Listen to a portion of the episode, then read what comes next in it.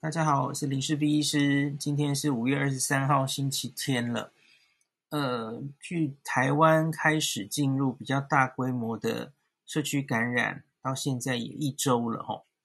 我们上周的今天这两天左右开始吼，双北人进入自主封城的阶段吼。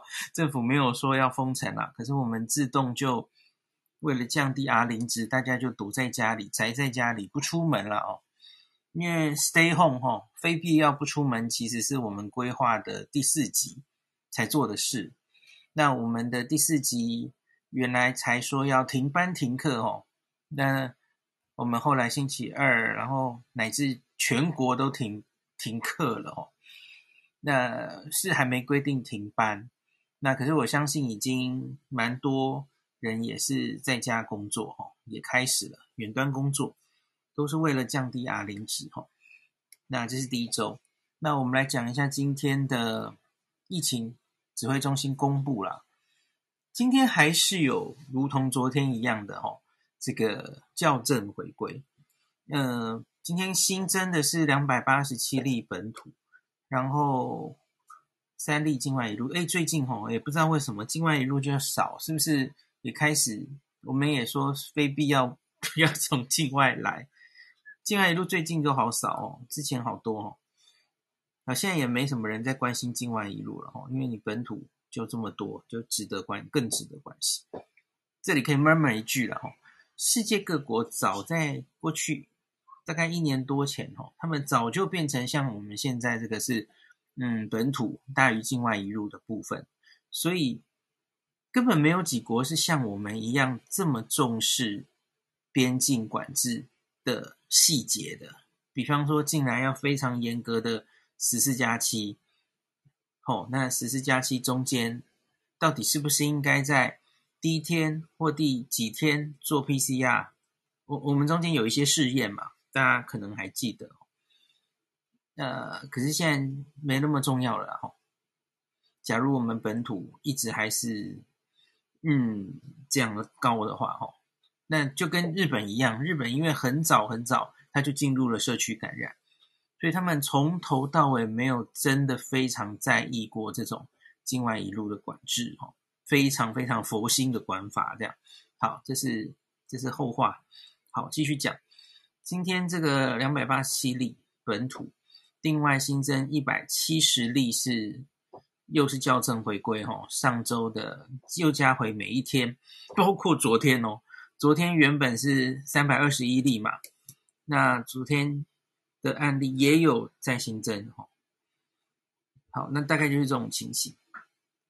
那呃，我觉得今天比较重要的就是这样子回归之后哈，对于我们昨天说的那个 PCR 每日确诊 PCR 阳性的图就稍有变化了哈。那这个图原来我们。大家记不记得这个最高值？哈，发生在五月十五号，昨天说是破六啊。那现在又校正回归调整了一下之后，哈，五月十五号变成阳性率是五点八这样子，还是最高是落在五月十五。那可是案例最多的天数，哈，本来就跟昨天一样了，哈，是加在五月十七，现在五月十七已经。回归调整到那个尖峰是四百四十一例啊，昨天才四百零六，现在又又加上去。那整体看起来还是就是从五月十七号这个最尖峰，那后来就慢慢下来。可是当然你，你可能会问说，哎，那你今天今天这呃这些例子哈，两百八十七例，会不会明后天又校正回归又加上去哈？我不知道，那要看校正回归的案例到底还有多少没有清掉。那我觉得这一天其实校正回归这四个字还是余波荡漾啊。我我自己还是不是很确定到底这个呃 delay 诊断哦，就是今天在那个指挥中心发的图上哦，有说明一下回归病例的定义，讲的比较清楚啊。他说个案裁检通报之后。因为简体运送实验室量能无法及时登打检验结果等因素，未于两日内完成检验结果报告之个案，这叫做违规的病例。哈，大概就是拖大于两天以上才报告，产生一个案号，从他通报到一切都完成，哈，然后指挥中心产生暗号的时间大于两天，那这就要回归校正的病例啊。大概这样，诶，那他有没有发现这这个写的好像又跟指挥中心昨天口头回答的不太一样哈？昨天是说不是 PCR 筛测，可是诶，今天把实验室量能写上去了，所以我昨天就跟大家讲啊，我觉得应该是两边都有塞，就是行政流程有塞哦，那实验室量能我想应该也有塞，两边都有塞啊。想起来就是这样嘛，吼。那指挥中心今天直接承认了，打在表上，吼。那我个人其实觉得吵来吵去说，到底是塞在哪里？那到底是中央的问题多，还是地方的问题多？哈，是地方政府问题多，还是地方医院问题多？我觉得还好啦，不重要啦。不要，总之你可以检讨这些，可是我觉得是检讨流程本身，我们要加速流程，然后不要怪东怪西啦。反正就是针对问题解决，这样比较重要。然后不要 在检讨这些问题的时候，又带入那么多阴谋论。我我就跟大家说，这这件事情的发生，就是这些地方环节都可能出问题嘛，吼，那都讲了嘛，那那那就发生了这样事，就解决，不要带那么多有色眼镜跟阴谋论来看了。我觉得这样真的很累啊。好，那。那我还还是想讲一下，今天早上我 po 那个那句话哈，就是我把昨天的 podcast，昨天跟小鹿一起解说这个到底这个呃校正回归到底是怎么回事的时候，我就我就说一句话了哈，说你各位可不可以听我讲一句话了哈？我知道你们有些人哈。看到这个东西，然后就是说觉得，哎，指挥中心不可信任哦。我说，如果你觉得指挥中心在隐瞒、隐瞒我们，在盖牌、在操作，没有问题啦。我我不能阻止你这样想，可是你没没有觉得结论还是一样的吗？你个人为了保护自己的结论是一样的。你假如觉得指挥中心在盖牌，吼，台湾超危险，对啊，疫情大爆发，吼。我就拜托你在家里多好啊！不得已你需要外出的时候，口罩戴好戴满，酒精干洗手你囤好了没？哦，酒精跟口罩的用量都囤好哦。有机会打到疫苗的时候，赶快去打。这个 AZ 疫苗可是在英国大量施打之后，把现在我们台湾流行的英种英国变种病毒控制下来的疫苗，这可不是指挥中心糊弄你的东西啦，哦！你可以不信任政府，但请你好好保护自己跟家人。台湾很危险，对，拜托你了，请继续这样努力，吼！不管你相不相信政府，都一样，吼！大家做的事情是一样的，吼！骂没办法解决问题啊，那就这样吧。好，那今天我还看到一个东西，是我蛮担心的，想特别讲一下。今天新增了六例的死亡。我前几天其实，在一些节目已经跟大家提醒，吼，这一次三分之一的案例是六十岁以上。那今天张昌纯老师有跟我们讲，哦，目前这个状况，哦，那今天的这六例死亡，哦，他这个分别是在发病十到，呃，对不起，我我讲太快了。他是五月十号到二十日开始发病的，那他们的死亡日是发生在二十到二十一日这两天，那所以你可以看到，就大概是发病后，也许是十天左右死亡哈。当然，可能有人是更短的。那这六人里面哈，几乎都是五十岁以上，然后六个有五个是有慢性病。唯一一个没有慢性病的，我记得好像是八十岁吧，应该没看错。所以就是还是集中于年纪偏大，然后有慢性病的族群。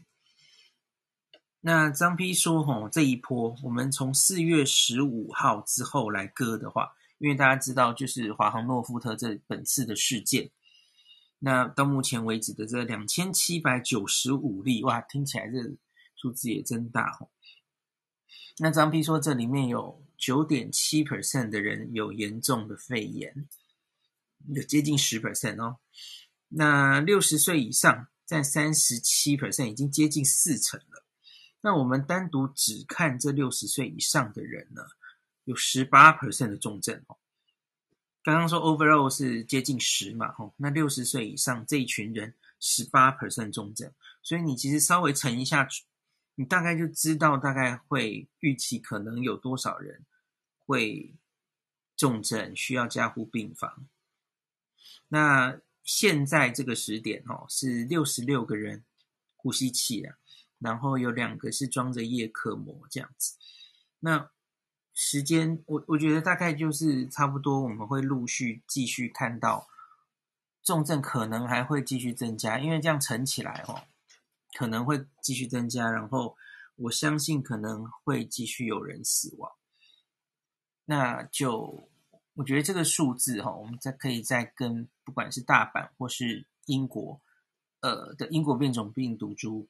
它发生的重症还有死亡的比率来比对一下，那那我们的重症医疗当然现在是面临考验哦。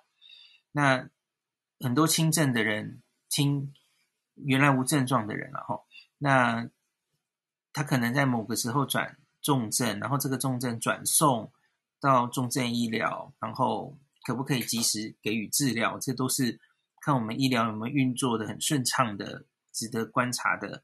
接下来要看的重点哦。那今天我有看到一个新闻，呃，在报说，诶，就是我们现在看到了一些案例是在家里哦，那个今天好像有一例就是一采阴性，然后后续在等 PCR 的时候，然后结果就死在家里哦。我我们前面也有老人家在家里。是等着住院，然后结果就很不幸的去世的新闻嘛，好像有两例左右吧。那所以有人在说，到底进展到重症，哈，它是怎么进展的？它会慢慢变严重吗？一定会有慢慢变严重的过程，还是它可能会非常突然？对，这的确是一个非常好的问题，哈。嗯，日本去年的确有一个新闻，哈，那一篇我记得是日本的军医验发。发表的，我也写过文章哈，它叫做 silent pneumonia，就是它没有什么特别的症状哈，silent 很沉默的 沉默的肺炎，一般的肺炎会有很明显的症状然后像是那通常然后就咳嗽啊，咳咳嗽有痰啊，咳吸气会痛啊，然后会慢慢进展到比较严重哦，理论上是这样的哈。那可是日本去年就有报告过哦，特别是在老人家哦，他可能一来就会非常严重，然后进展到需要插管哦。那他们叫这个沉默的肺炎哦，那也不太确定为什么会这样子，然后可能是老人家对于症状比较呃没办法很敏感的侦测到，那所以。日本人有提出这样的现象过，那所以这要怎么样及时给他侦测？哦，我看这几天好像也有人提了哈。那这种时候，也许我我们上次讲过那个金手指又变得蛮重要的了哈。要侦测一下每一个人的那个氧气原本的正常值哈，可能稍有不同了哈。比方说，你假如是一个老烟枪哈，你你平常的这个氧气的。是那个 room air，就是室内哈，没有氧气的状况下，那个正常值可能会跟大家不太一样，所以你要知道你的正常值，然后知道那个正常值有没有往下掉，那个监测哈，所以这个可能很重要。因为因为不在医院，你你又不能抽动脉血来看你的氧气到底有多高哈。那那个是最准的啦，金手指这种测氧计的机当然是可以作为参考，那我们之前的几集也有人分享说，其实有一些手机它是可以测你的氧气的，然后这个可能也稍微可以参考这样子。那其他的症状其实就很模糊了哈，我觉得看氧气、血氧高低与否，可能是比较敏感的一个指标这样子哈。那呃，会不会？我我常跟大家讲说，大大型的统计上说，进展到重症哦，平均可能是七到十天发生，可是不是一定七到十天嘛？当然有人可能快，有人可能慢。那个生物上本来生物学上本来就没有一定的事情哈，当然有可能进展的很快。那我觉得有一些老人家猝死，搞不好他也有别的原因，也不一定啦哈，而不是因为传统的新冠。然后造成肺炎，然后重症、缺氧的这个流程不一定，他可能是死于别的急性疾病嘛。然后他也有可能是其他很怪的新冠的并发症而死掉，比方说血栓，哦，新冠本身是会产生血栓的。那那我觉得那个当然要进一步的报告，可能才会知道，哦。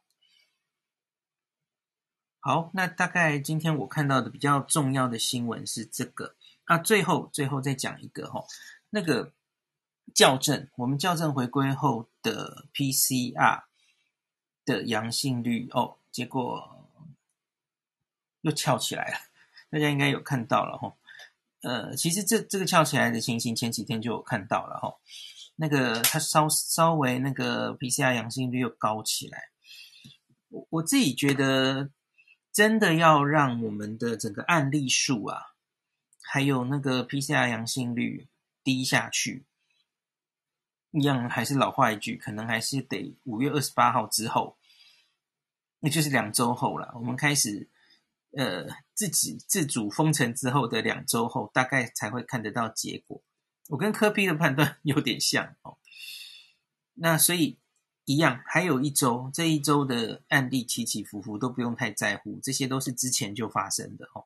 五月二十八号之后，那个案例怎么走是重中之重哈。不知道我们可以把案例还有 PCR 的阳性率压到多低？那我昨天有跟大家提醒一点哦，PCR 阳性率有太多因素可以影响它了哦。除了嗯，因因为阳性率是分子除以分母，分子跟分母的变化你都要去考虑哦。分子的话就是你实际上。到底案例有多少嘛？吼，那个当地的盛行率是高是低？那可是分母可以怎么影响？就是这跟 PCR 的量能有关。你你做的 PCR 到底够不够？吼，假如你 PCR 用做的很足够，吼，量很大，可以一直上去的话，理论上你就会筛到比较多风险没有那么高的人，所以。它就会稀释掉你的整个 PCR 阳性率就会往下掉，所以这一个 PCR 阳性率看的不只是流行状况，它也看你到底检查做的够不够哦，它其实是一体的两面。那所以我们现在下降哦，不一定是我们真的是案例变少哦，吼，我我前几天有跟大家讲嘛，吼，因为我们现在很多医院就是风声鹤唳，所以就是。你要做完 PCR，在急诊做完 PCR 确定阴性，他才让你进医院。然后，呃，不只是急诊哦，一个规则的住院开个刀哦，他他也要给你扫一次 PCR。所以这些大家住院就一律要做 PCR 的动作，它就会让分母扩大。那可是这些人明明都不是高风险的族群，对吧？你你就是。针对它就是整体全部都扫一次 PCR，因此你会增加很多分母，然后都没有阳性，那你你好像就误以为觉得，哎，那我们是不是进步了？好像不是哦，这个这个值有很多因素会影响，所以这个是判读的时候要很注意的。好，那大概讲到这里，其他好像没有特别的新闻，有一些。新闻就是大家知道哦，就是大家要开始觉得，其实一直也觉得疫苗很重要啦。可是我觉得疫苗的新闻最近就很乱啦，就是到处都都在说，哎，我们可以从哪里弄到疫苗？然后最近好像有一个议题死灰复燃啦，就是有人说这个中国的复兴医药啊，他们跟 BNT 合作生产的疫苗，这叫其实就是 BioNTech 辉瑞那支啦，吼，他拿到了那个大中华地区的代理权，然后他把它叫做复必泰。那这个疫苗其实在香港有有打嘛，吼。那可是在中国自己其实一直还没有通过，听说是七月啊，只是不知道会不会过。然后现在有风声说，他们有一批疫苗好像快过期了，他们现在手上弄到的，我不知道数字对不对啦哦，一千万剂疫苗快过期，然后听说他们很想卖给台湾，因为现在是烫手山芋吼，打不掉又快过期吼。那有人说在 运作吼。这里新闻有说了哈，这个什么上海复星医药集团董事长吴乙芳表示，复星有意愿将疫苗服务于台湾同胞。然后阿中今天有这个记者会被问到这一题，那阿中就说各界频频放话，可是卫福部根本没有收到任何人前来申请啊。那他也说，若要进口中国疫苗会有程序问题。要有药品的生产输入，还需要书面资料。诶，可是问题是，复必泰不是中国疫苗啊，这是 BNT，它它是在欧洲做出来的疫苗，然后它只是那个上海复星只是取得它的代理权而已啊，它并不是中国疫苗啊。所以我个人觉得可以多方去接触啊。这个复必泰根本就骨子里就是那个德国疫苗啊，有什么问题吗？我们之前那个台湾东洋林权谈判就那件事，然后没有成，就是要跟上海复星买的，然后只要他骨子里根本就是 BNT，我觉得可以谈呐，有什么不行的？现行法规应该是没有，法规是挡中国制的疫苗啊，复必泰又不是中国制的疫苗，它是 BNT 耶，它是辉瑞耶，求之不得，好不好？那。那假如它现在根本是快过期的一批，诶，快过期的一批，其实跟我们拿到的 AZ 也差不多啊，啊，不就八月过期？我们现在假如很快的拿到，一定打得完，没问题啊，嗯，为什么不去谈一谈？那我知道萧美琴那个大使，现在那个拜登有说要试出两千万剂他们手上的辉瑞、莫德纳或是娇生疫苗。也许我们这边也在努力，看可不可以拿到 BNT 嘛？吼，那我们的 COVAX 的四百七十六万剂里面，我们也是选择希望可以拿到 BNT 嘛。多方去进展啊，假如都能拿到很好啊。就你们，我们真的这么确定我们的国产第三期会成功吗？呃，对不起，什么第三期？我们并没有 要第三期，我说第二期。报告都还没有出来啊，还没没个影啊！我觉得应该要多方，你要不要把鸡蛋下在同一个篮子里啊？不能完全指望国产疫苗哦。我我当然也很希望国产疫苗可以成功哦。那可是你应该要多方努力，多采购一些哦。特别是现在疫情这么严峻的时候，国产疫苗最最快最顺利，你也要七月底才能打。还有两个月嘛，那假如我们可以取得这个，我不知道现在我看到讯息对不对啦齁。你就算把它说的很难听，这是快过期的疫苗，然后呢，啊，我们拿到 AZ 效期也大概是这样嘛。那我跟大家讲过了，这些新的疫苗的效期，因为这些疫苗都很新，所以一开始的时候，它长期的安定性、稳定性都不确定，所以大家国际上就是定个六。六个月，它的效期是六个月。可是它假如要继续去做那些稳定性测试，哈，它其实可以展延，它应该是可以轻易超过六个月的，只是看那个疫苗公司要不要去做而已。到目前为止，大概辉瑞可能没什么这样的问题，因为他们都很快的就打完了，哦，拿到手的疫苗 抢成这样嘛，拿到手的辉瑞、莫德纳几乎都可以顺利打完，哈。我我好像只有听过那个 COVAX 哈分派的。AZ 疫苗到欧非洲，非洲有些国家打不完哦，结果被销毁。前几天有这样的新闻哦，真可惜。哦，可是辉瑞大概拿到的国家是速速很快的打完，所以他们没有展延这个 六个月的需求。哈，到目前为止，对，那其实不是一个硬的硬的那个过期时间了哈。那只是辉瑞会不会去做这件事，当然是不知道了哈。那可是我们拿能拿到，就算它是八月到期哈，看我们什么时候拿得到了哈。拿到我觉得应该也不会，呃，应该是打得完的。辉瑞、莫德纳来，我们还愁它打不完吗？我们只怕打不到，好不好？那只是，嗯，就牵扯到中国台湾，就是会政治化啊，没办法。嘿，那个疫苗是好的啊，疫苗是无辜的。然后我我反而觉得你可以好好跟他谈啊，他就八月就过期啦，他还可以卖你这么贵吗？我们是帮他解决问题，好不好？哦，我我觉得我希望这里可以看到一些进展啊。吼，那至于祝祝姐啊。祝祝姐发声明啊，说他愿意出面争取中国疫苗来台，他指的是国药了哈。我是觉得猪猪姐你就不要白费力气了哈。那呃，理由如前述了，之前我有分析过国药疫苗了哈。你进了可能也没没有太多人敢打，这个动作会让你遍体鳞伤。嗯，没办法，这不是科学问题。先先先姑且不要论科学问题了哈，这个动作你不会加分的。OK，好，我不要扯太多政治。好，那今天就录到这里。